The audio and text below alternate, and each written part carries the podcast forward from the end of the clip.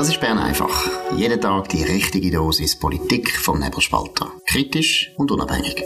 Der Podcast wird gesponsert von Swiss Life, ihrer Partnerin für ein selbstbestimmtes Leben. Ja, das ist die Ausgabe vom 10. Juli 2023. Und ich freue mich um Markus Soms. Wetter, das Wetter, die brutale Spanienwelle hat uns gestern vernichtet. Der Stand an der Wetterfront, Dominik. Ja, eben, wir haben ja schon von der Hitzewelle geredet, wo ausgerufen worden ist vom Bund Gefahrenstufe 3. Dann am Samstag, muss ich ehrlich sagen, ich glaube, das ist die kälteste Hitzewelle gewesen, die es je gegeben hat. Gestern dann tatsächlich ein bisschen heiß, aber das ist ja dann relativ kurz, weil der Bund auch von einer Welle redet, wenn es drei Tage hintereinander heiß ist. Ist es nicht gewesen. Heute ist es wieder recht warm. Es ist ziemlich übertrieben worden, das kann man, glaube ich, so feststellen. Ähm, ich habe auch einen lustigen Tweet, oder, wo man einen Screenshot vom äh, Roman Bucheli, SRF Meteo, wo vor 30 Grad äh, gewarnt hat. Es ist dann am Samstag 21 Grad gewesen, das ist ein Licht daneben und, und natürlich, es ist Juli, es ist schlimm, oder? Aber ähm, äh, noch ein anderer Hinweis von Markus Scher, also man hat äh, ganz andere, viel höhere Temperaturen gehabt, zum Beispiel im Sommer 1947 und das taucht in der Statistik gar nicht mehr so auf. Also irgendetwas stimmt einfach nicht mit diesen Temperaturmessungen. Genau, und es ist also, muss man jetzt einfach sagen, es ist einfach offensichtlich Propaganda. Es ist Propaganda für die grünen Parteien, wo unter anderem auch äh, die öffentlich-rechtlichen Fernseh- und Radioanstalten vor sich äh, treiben. Das ist auch in Deutschland der Fall. Es ist eine Zumutung, weil ich meine, alle die Leute, die sich äh, Sorgen machen ums Klima, die sagen ja dann immer wieder, Klima und Wetter ist etwas ganz anderes. Das darf man gar nicht vergleichen. Aber dann bringen sie natürlich das Wetter immer dann, wenn es ihnen passt, dann ist das Wetter das Problem. Wenn wir dann im Mai würden sagen, ja, jetzt ist aber hure kalt für den Mai, dann heisst es wieder, ja, nein, nein, nein, das ist Klima, Klima, weißt du, musst nicht das Wetter anschauen.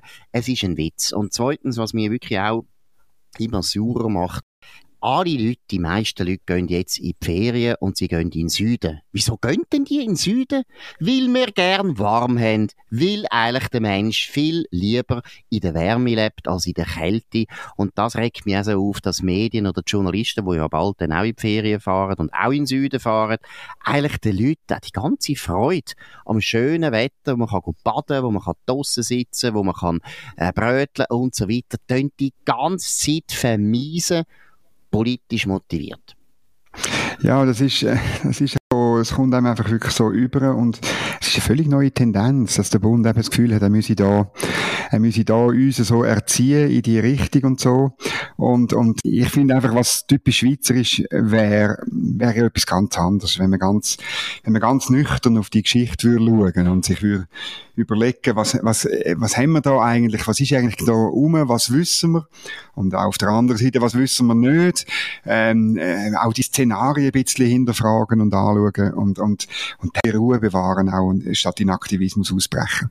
Genau, und ich glaube, die Schweizer sind auch so, aber unsere Journalisten sind nicht so. Ich glaube überhaupt, man muss, und da müssen wir jetzt auch in Bern einfach immer wieder ansprechen, eines der grössten Probleme von dem Land sind die Journalisten. Das sind etwa 200 Menschen, die leben alle in Zürich und die die Realität auf eine Art verzerrt darstellen, wo immer wieder politische Folgen hat, wo eigentlich jenseits ist von Gut und Böse. Eben der ganze Wetterbericht, die ganze Wetterhysterie, die Wetterpanik, die Wetterapokalypse, wo die ganze Zeit in den Redaktionen verbreitet werden. Unsinn aber vor allem auch politisch motiviert. Man kann es nicht genug oft sagen. Eine interessante Studie ist heute rausgekommen vom Paul Scherrer Institut, Dominik. Auch das, äh, Erkenntnis, die einem zu denken geben. Ja, äh, eine sogenannte Metastudie hat 4000 Klimawandelszenarien durchgerechnet, um herauszufinden, was für Kosten das droht. Und ja, die, die Kosten sind hoch, ähm, bis zu 100 Billionen Franken Kosten. Das Interessante ist aber, dass die Kosten gleich hoch sind, wenn man den, den Klimawandel bekämpft. Also die Schäden vom Klimawandel ähm, äh, können von 22 bis 102 Billionen Dollar betragen und ähm, die Aufwand, wenn man bis 2050 das 1,5 Grad Ziel gemäß Pariser Klimaabkommen will einhalten, würde 22 bis 98 Billionen Dollar kosten. Und dann ich muss einfach sagen, ja gut, wenn, wenn äh, die Bekämpfung gleich viel kostet wie der Schaden, dann könnte man auch einfach darauf setzen, auf die Anpassungsfähigkeit von der Natur und von den Menschen. Man sollte sich da nicht so einem kruden Ökokonservativismus hingeben. Wenn man dann zu den Quellen geht, einfach noch kurz, Paul Scherrer Institut, ist eigentlich eine tolle Institution, aber dort steht dann auf der Website vom Paul Scherrer Institut, dass die Studie 18 Unsicherheitsfaktoren beinhaltet mit insgesamt, jetzt musst du festheben, 72.000 Variablen. Tja. Ja, das ist gut, das ist beeindruckend. Das sind wirklich gescheite Leute, die 72.000 Variablen können berücksichtigen Und dann wissen, dass rauskommt. Genau, aber grundsätzlich ist ja auch interessant, da wo du sagst, die ganze Bekämpfung vom Klimawandel, wo man sich jetzt da so vorstellt und irgendwie sagt, bis 2050, ja, da machen wir das und das und das kostet uns so viel. Das ist ja eigentlich auch noch völlig unsicher, ob es überhaupt etwas bringt. Ob man überhaupt eben erstens überhaupt mit allen diesen Massnahmen das Netto-Null-Ziel überhaupt erreichen. Und das Zweite, wo man dann auch mal muss sagen, ist, selbst wenn wir auf Netto-Null runtergehen, erstens CO2 wird noch lang, lang, lang in der Atmosphäre zu einem übertriebenen Ausmaß sein. Also man muss ja wissen, CO2 ist ja grundsätzlich nichts Böses, sondern nichts Schlimmes und nichts Giftiges. Es ist einfach ein bisschen zu viel in der Atmosphäre, aber das wird noch lang, lang andauern. Schon das ist unsicher. Und zweitens wird man dann auch irgendwie 100 Jahre oder 150 Mal vielleicht dann auch ganz klar sehen, wie groß ist eigentlich der Beitrag vom CO2 in der Atmosphäre an Klimaerwärmung. Das ist ja nicht ganz klar schon hundertprozentig bewiesen. Also von dem her unglaubliche Unsicherheiten und es wäre viel, viel sicherer. Man würde sich eben einstellen auf ein wärmeres Wetter und sich überlegen, gut, wo müssen wir anpassen, wo haben wir wirklich Probleme. Auf das kann man sich viel besser einstellen, da kann man auch viel besser planen, als umgekehrt, wo man eben im Prinzip probiert, auf 2050 raus irgendwelche Massnahmen zu beschließen, wo man noch nicht einmal weiss, ob sie eigentlich Wirkung haben.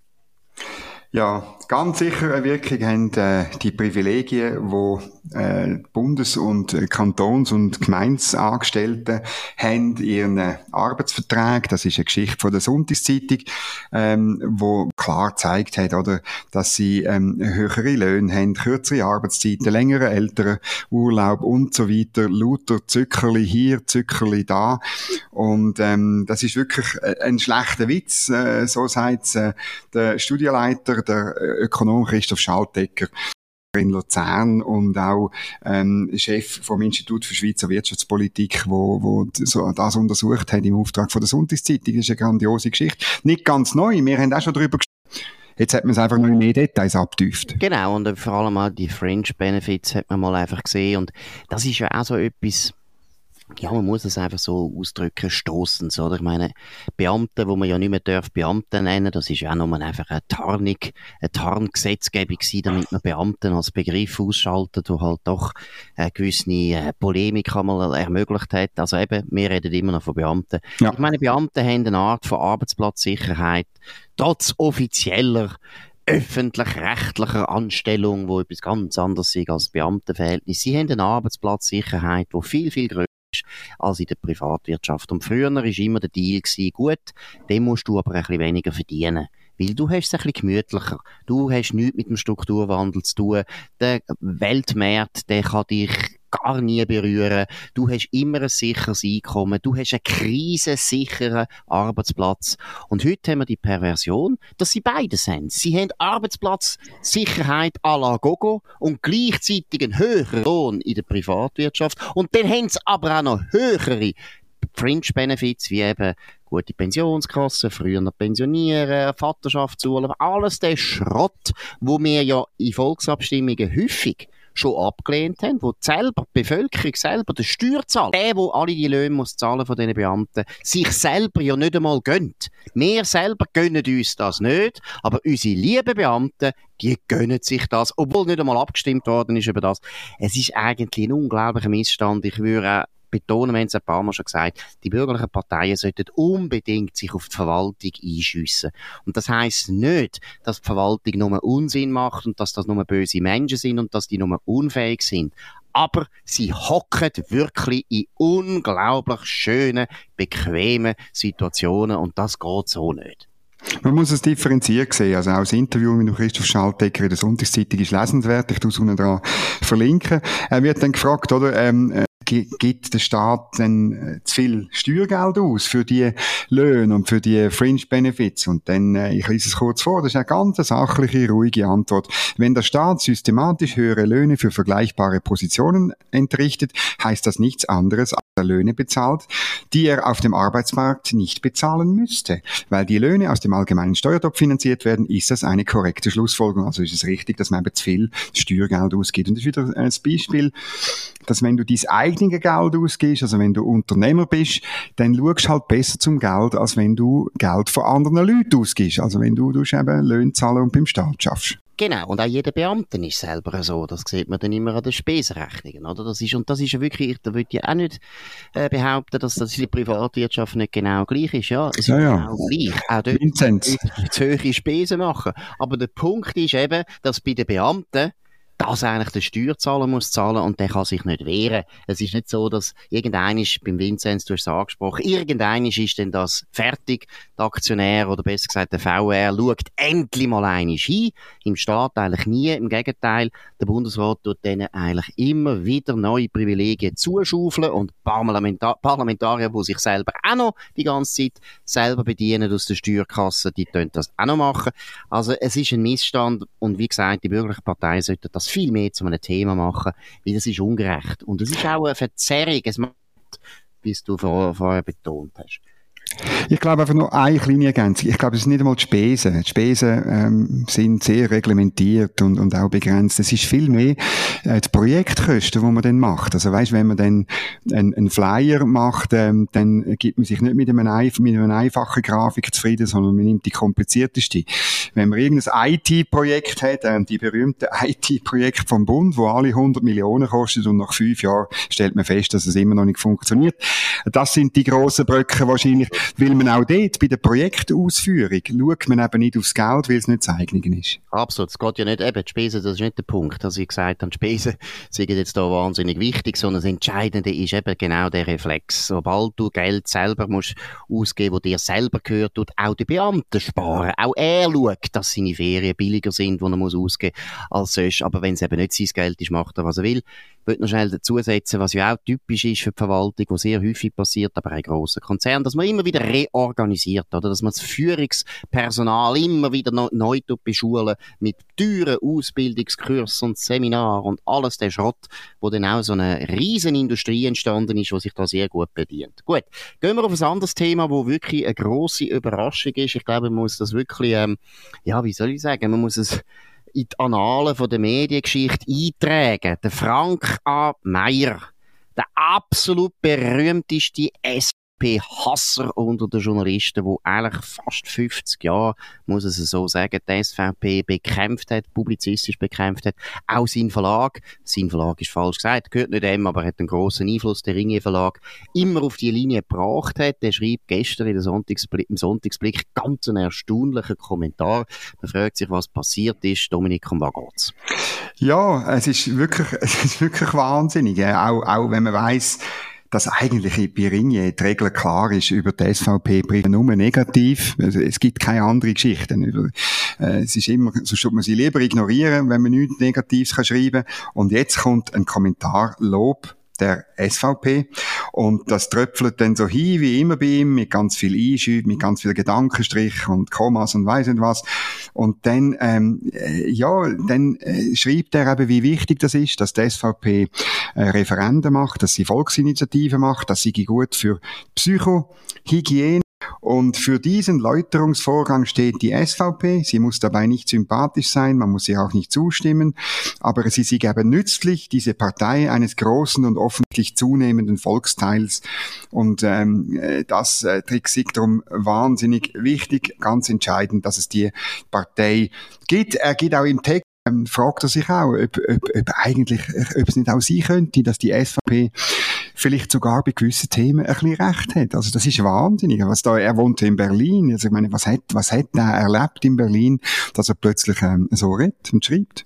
gut, gibt eben, also das ist, glaube ich, das ist, glaube ich, offensichtlich. Man merkt das schon länger, dass Einwanderung, insbesondere die Einwanderung aus muslimischen Ländern, beschäftigt ihn schon lang.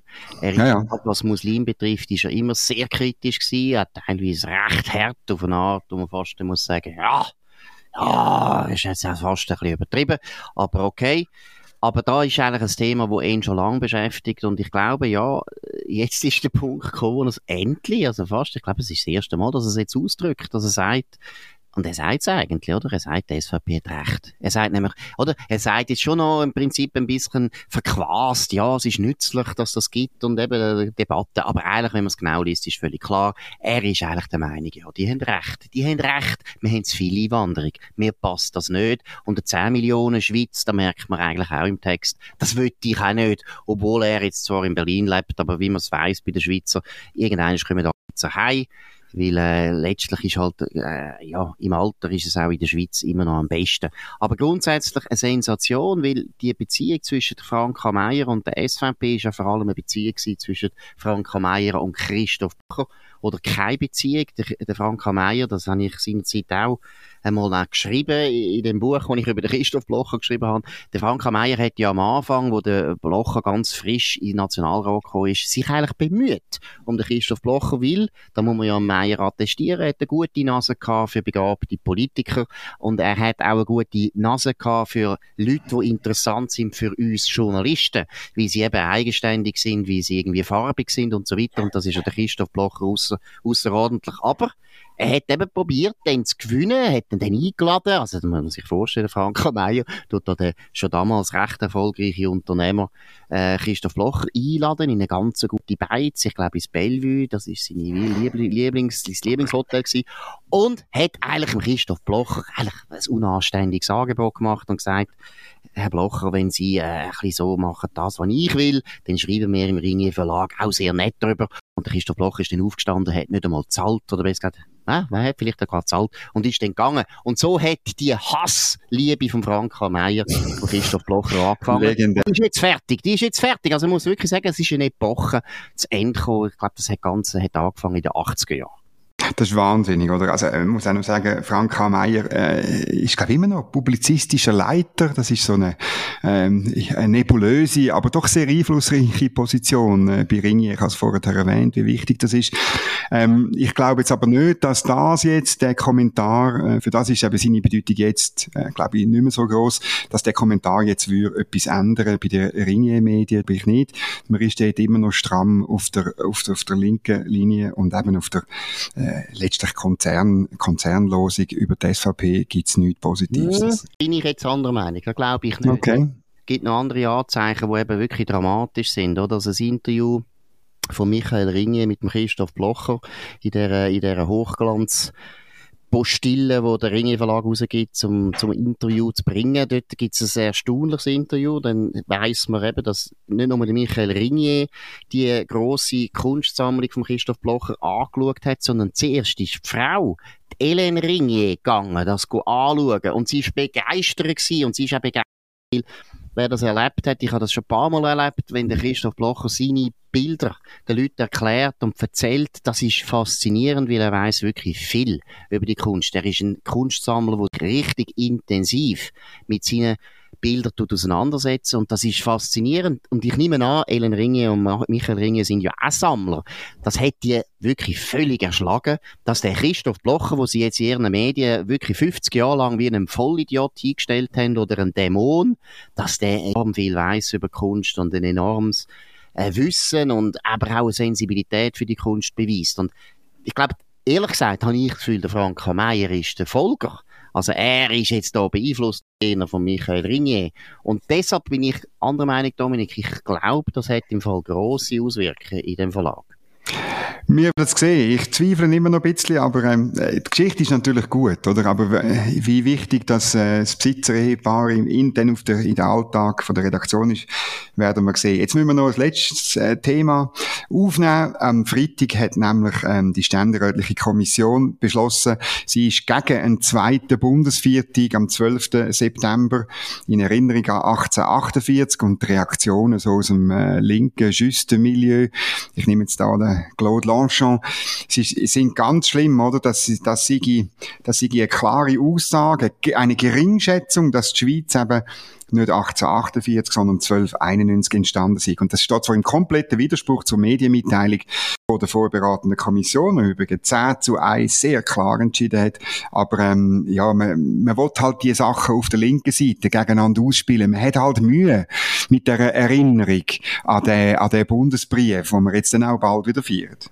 Genau, und das ist natürlich auch typisch. Ich meine, Claude Lanchon ist ja selber Historiker. Und er ist ein linker Historiker und er hat sich unglaublich in das Thema verbissen, dass eben irgendwo die Gründung von der Eidgenossenschaft irgendwo halt gleich nicht so wichtig sei wie 1848. Da kann man jetzt lang, lang diskutieren. Ich glaube, es ist beides sehr wichtig. Es ist absurd, dass man da die überhaupt die Termine gegeneinander ausspielt. Und vor allem finde ich, was noch wichtig ist, oder 1848 ist ja entstanden, wegen einem, wegen einem Bürgerkrieg. Und das ist eine enorme Belastung für, für die Schweiz und für die Schweizer. Und der 1. August hat eigentlich, dass man überhaupt auf die Idee kam, ist der 1. August zu feiern, das ist ja erst 1891 eingeführt worden. Aber schon vorher hat man mehrere solche Feste gemacht, wo immer wieder um, um das Gleiche gegangen ist, um die Versöhnung zwischen den reformiert-liberalen und den katholisch-konservativen Kreisen in dem Land. Es ist eine riesige Leistung 1. August steht eben eigentlich für 1848. Auch das, finde ich, sollten die Leute, die ein bisschen von Geschichten Ahnung haben, auch mal bedenken. Wir feiern den 1291 1. August nur, weil 1848 stattgefunden hat, weil der Bürgerkrieg stattgefunden hat und weil man wirklich ganz früh schon, schon 1847, äh, 51 und so weiter, der Eidgenossen in der Innerschweiz, es ist vor allem um die gegangen, hat wollen zeigen, wir sind immer noch Eidgenossen, wir alle. Und die Eidgenossenschaft ist uns allen wichtig. Also, es ist ein Versöhnungsfest gewesen, wo mit 48 zu tun hat. Und von dem her ist es völlig absurd, dass man die zwei Daten gegeneinander ausspielt. Im Gegenteil, sie gehören ganz, ganz eng zusammen. Ja, es ist ja dringend nötig gewesen, oder? Weil, äh, was man, was man selten darüber redet, ist, dass, äh, die Siegerkantone, äh, de, de katholisch-konservative Reparationszahlungen aufzwungen haben, oder? Und, ähm, ja, man hat sich auch geweigert, dann, wenn, wenn, wenn die, wenn die Kantone, äh, ja, sind teilweise fast zahlungsunfähig geworden. Ich weiss das vom Kanton Schweiz zum Beispiel. Man hat dann gesagt, ja, lösen doch das Kloster Einsiedeln auf, so wie, äh, Luzern ein Klöster aufgehoben hat und das verstaatlicht und dann verkauft hat und so zu Geld gekommen ist, um die Reparationszahlungen äh, machen. Es hat, es, es hat auch einen Sieger Historiografie gegeben, oder? Äh, es gibt noch heute, äh, ähm, wird, wird das unterschiedlich äh, dargestellt, der, was dort gelaufen ist. Und zum Beispiel die legendär, oder, wo dann der Kanton Schweiz die Achsenstrasse und auch die, die Straße über den, über den Sattel gebaut hat, hat er die Kosten von dieser Straße, weil das wichtige Straße auch für den Bund war, will er dann Reparationszahlungen anrechnen. Das ist mehrfach im Nationalen Ständerat äh, abgelehnt worden, weil man endlich hat wollen, dass die Einsiedeln aufheben. Das ist letztlich um das gegangen, oder? Und ich meine, da muss ich schon sagen, äh, es ist dringend nötig gewesen, dass man ein Datum findet und dass man eine Rückbesinnung auch gibt aufs Gemeinsame, nach einer schwierigen, nach einer schwierigen Zeit innereidgenössisch.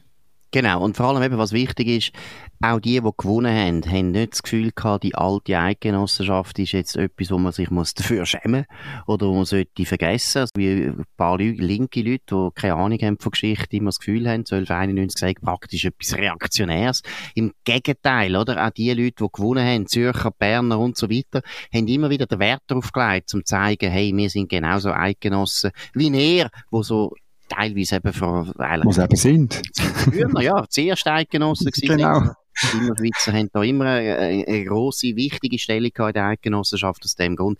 Nur eine kleine, kleine letzte Anekdote. 1851 hat nämlich Zürich äh, schon wollen ein Fest machen und zwar ist es dort um den Beitritt gegangen zur Eidgenossenschaft und dann sind also die Innerschweizer nicht gekommen, das Fest. Genau. Und dann haben das geht gar nicht da, die blöden. Und dann 1853 hat das Gleiche natürlich Bern gemacht und 1853 sind dann aber die Innerschweizer alle auf Bern gegangen. Das zeigt auch ein bisschen den Unterschied zwischen Zürich und Bern. Bern hat immer ein bisschen besser verstanden, politisch zu integrieren als Zürich. Gut. Ja, weil natürlich noch viel mehr mitgeschwungen hat bei Zürich, oder? Das ist viel zu näher gewesen, um es gut zu finden. Absolut, absolut. Die blöden Schweizer haben natürlich den Zürcher immer auf die Nerven gegeben. Muss man auch mal Genau. Wie heute. Wollerau, Wollerau ist heutige Moorgarten. Nein, gut. Also, in dem Sinn, das war es von Bern einfach, oder Wollerau, oder ja, Morgarten einfach. Feusisberg. Von Feusisberg, genau. 10. Juli 2023, Dominik Feusi und Markus Somm. Ihr könnt uns abonnieren auf nebelspalter.ch oder auf anderen Podcast-Providers, würde uns freuen. Tönt uns euch bewerten, tönt uns viel, viel Sterne geben. Wir hören uns wieder morgen zur gleichen Zeit auf dem gleichen Kanal. Wir wünschen bis dann eine gute Zeit.